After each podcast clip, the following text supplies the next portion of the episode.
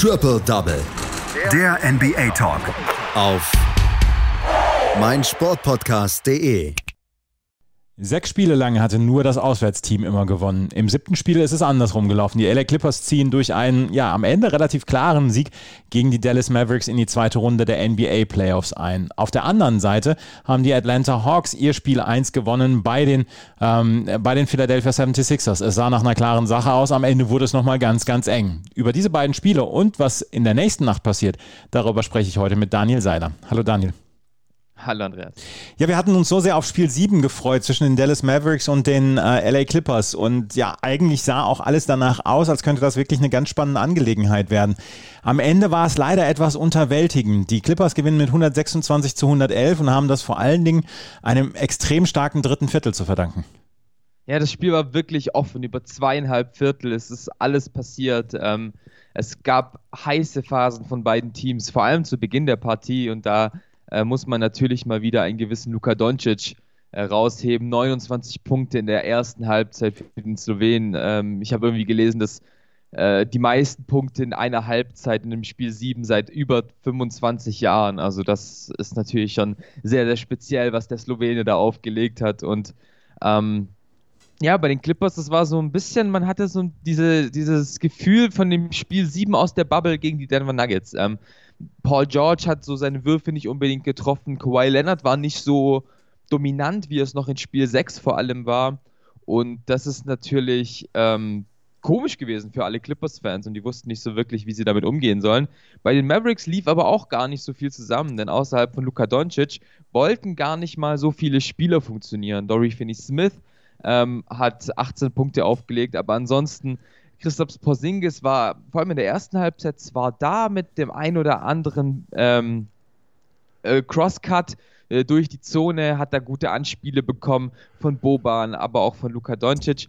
Aber irgendwie hatte man so das Gefühl, dass bei den Clippers äh, es irgendwann Klick macht. Und dann kurz vor Ende der ersten Halbzeit führten die Clippers dann auch schon wieder mit ähm, sieben Punkten. Man dachte, jetzt, jetzt äh, hat man es so wirklich geschafft, war in der Halbzeit und plötzlich drehen die Dallas Mavericks auf. Ähm, 19 zu 6 Run aus der Halbzeit raus, man führt selbst und irgendwas ist dann passiert und keiner weiß was. Äh, die Mavericks hörten einfach auf, Basketball zu spielen, sowohl offensiv als auch defensiv und dann ein 21 zu 6 Lauf der LA Clippers, angeführt von Kawhi Leonard, angeführt von den Rollenspielern, die in diesem Spiel 7 unglaublich gut funktioniert haben. Herauszuheben sind da vor allem Marcus Morris Sr., äh, Reggie Jackson, aber auch Terrence Mann. Und bei den Mavericks ging einfach gar nichts. Vorne wurden blöde Würfe genommen, teilweise auch Airball-Dreier von Luka Doncic. Defensiv wurde gar nicht mehr ausgeboxt, gar nicht mehr gespielt und dann war das Spiel eigentlich Mitte des dritten Viertels vorbei. Die Mavs kamen am Ende nochmal ran. Aber ja, eines Spiel 7 würdig war das dann am Ende leider nicht. Äh, das ist ein bisschen schade. Aber im Endeffekt, glaube ich, ist das bessere Team äh, in die äh, Western Conference Semifinals eingezogen.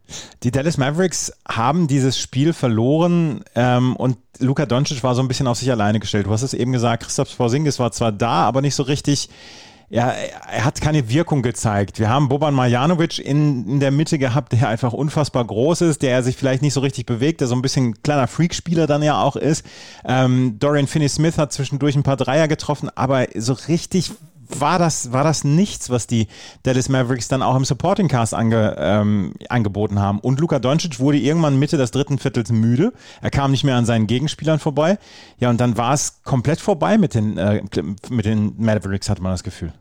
Ja, und das ist genau dieses Problem, was die Mavericks haben. Das Team um Luka Doncic herum, das funktioniert einfach nicht beständig. Man hat es in den ersten zwei Spielen gegen die Clippers gesehen.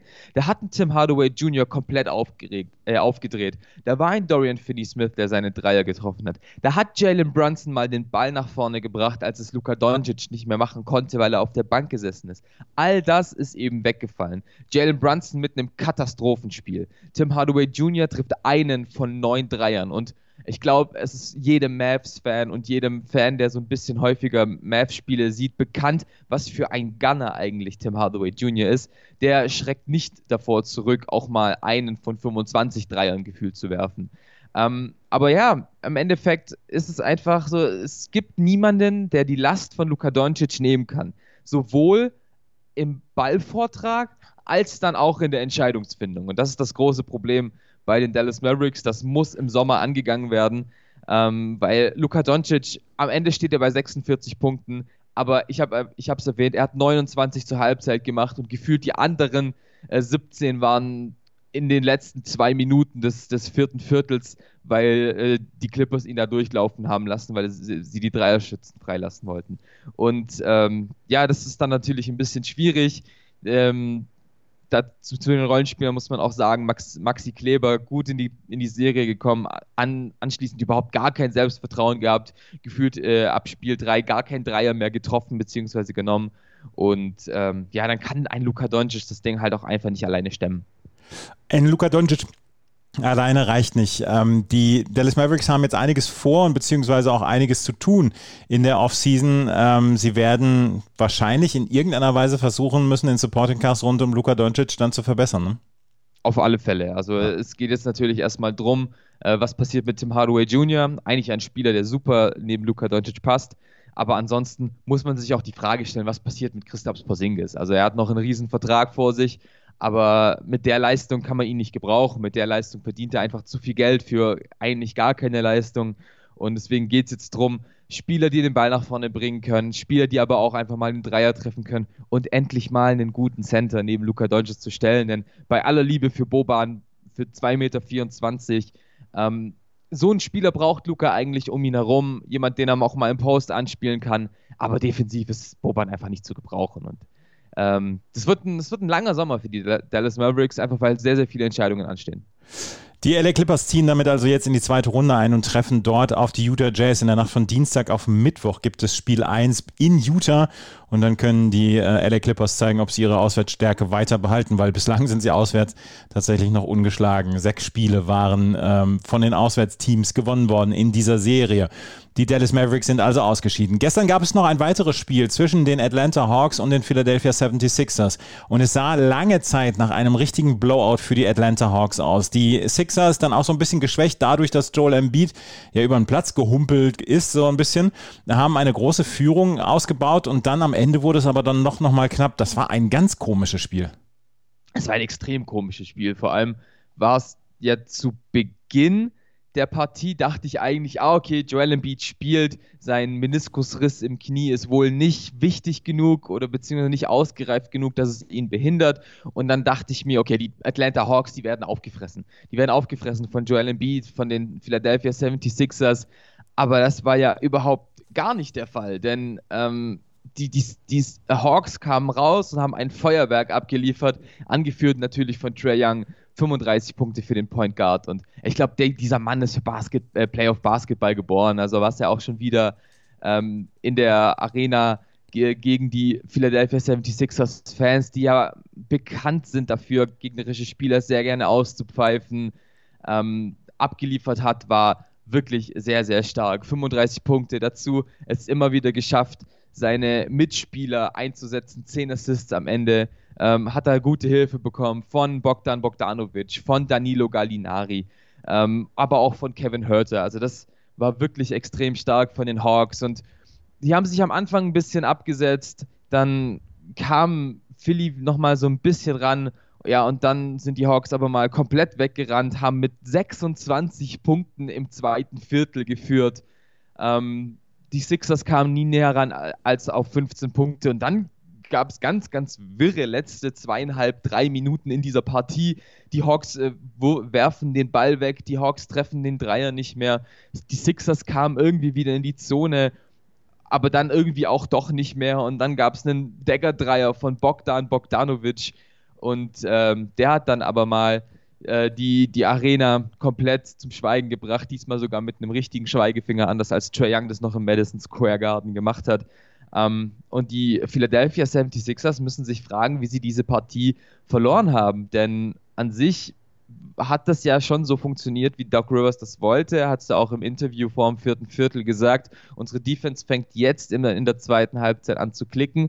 Ähm, und wenn das für ihn funktioniert hat, dann, dann sehe ich schwarz für die Philadelphia 76ers, weil äh, die Hawks haben immer wieder Mittel und Wege gefunden, angeführt natürlich von Trey Young, in die Zone zu penetrieren, da, dort mal einen Abschluss zu nehmen äh, über Clint Capella oder eben ansonsten die Schützen zu finden, die einfach überragend aufgelegt waren. Äh, Bogdan Bogdanovic trifft über 40 Prozent, Kevin Hurter und Danilo Gallinari treffen 50 Prozent.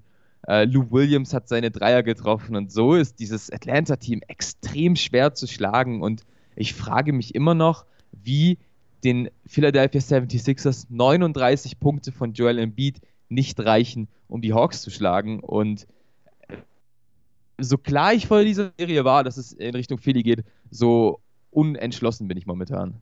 Auch hier haben wir ja ein bisschen das Problem, dass Joel Embiid so ein bisschen Hilfe braucht dann auch. Sie haben ja eigentlich Leute wie zum Beispiel Tobias Harris, der mithelfen könnte und auch Seth Curry. Sie haben ja am Ende 20 und 21 Punkte gemacht, aber man hatte so ein bisschen das Gefühl, dass das Spiel zu sehr auf Embiid zugeschnitten ist und der hat es gestern nicht so richtig abliefern können, oder?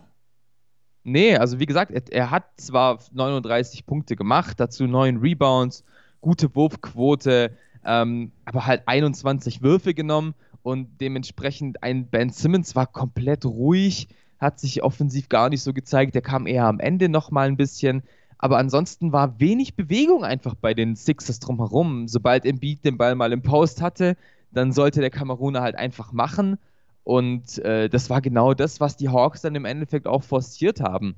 Und auch da muss sich dann Doc Rivers offensiv was einfallen lassen, dass Embiid so ein Biest vorne bleibt, aber eben, dass eben dann auch drumherum einiges besser läuft. Die Atlanta Hawks gewinnen also dieses Spiel 1 gegen die Philadelphia 76ers. Bevor wir auf die Spiele von morgen oder heute Nacht zu sprechen kommen, eine Personalie noch. Äh, in Portland ist so ein bisschen Kehr ausgemacht worden. Terry Stotts ist entlassen worden. Ja, nach neun Jahren äh, als Head Coach der Portland Trailblazers ähm, gibt es quasi jetzt einen neuen Coach für das Team von Damian Lillard, CJ McCallum und Yusuf Nurkic. Und es war laut Pressemitteilung eine einvernehmliche Trennung. Äh, der Vertrag des Head Coaches ist ausgelaufen. Ansonsten muss man natürlich sagen, Terry Stotts äh, würde eine Legende sein bei den Portland Trailblazers. Ähm, eine Bilanz von 402 zu 318, also eine Winning ähm, für, für Stotts. Allerdings in den Playoffs hat es halt einfach leider gefehlt. Jetzt allein in den letzten fünf Jahren ist man viermal in der ersten Runde gescheitert. Ähm, nur 2019 gab es ja den Run bis in die Conference Finals. Und jetzt macht man sich in Portland natürlich auf die Suche nach einem neuen Head Coach. Es gibt schon sehr, sehr viele Kandidaten. Ein Juwan Howard, der in Michigan ähm, im, im, College coacht. Ein Chauncey Billups, der auch bei sehr, sehr vielen Teams im Gespräch ist. Aber auch beispielsweise ein Jason Kidd wurde ins Gespräch genannt. Der hat sich jetzt aber selbst äh, seinen Namen aus dem Hut gezogen und gesagt, ich hätte sehr gern diesen Job bei den Portland Trailblazers. Allerdings habe ich das Gefühl, dass es sehr, sehr viele bessere Kandidaten gibt, die äh, die Blazers in Zukunft in eine sehr, sehr gute Zukunft führen können. Und Coach Terry Stotts selbst ist jetzt mittlerweile im Gespräch mit den Orlando Magic, die sich von Head Coach Steve Clifford getrennt haben. Also auch da gibt es einen vakanten Trainerposten. Insgesamt jetzt ja mit den Boston Celtics, den Portland Trailblazers und den Orlando Magic haben wir der dreien. Und Jason Kidd ist ja zwischendurch oder im Moment bei den Lakers als Assistenzcoach untergebracht und scheint sich da relativ wohl zu fühlen. Die Spiele von morgen, beziehungsweise die Spiele von heute Nacht, die wir sehen werden, das ist Spiel 2 der Milwaukee Bucks gegen die Brooklyn Nets und Spiel 1 der Denver Nuggets gegen die Phoenix Suns.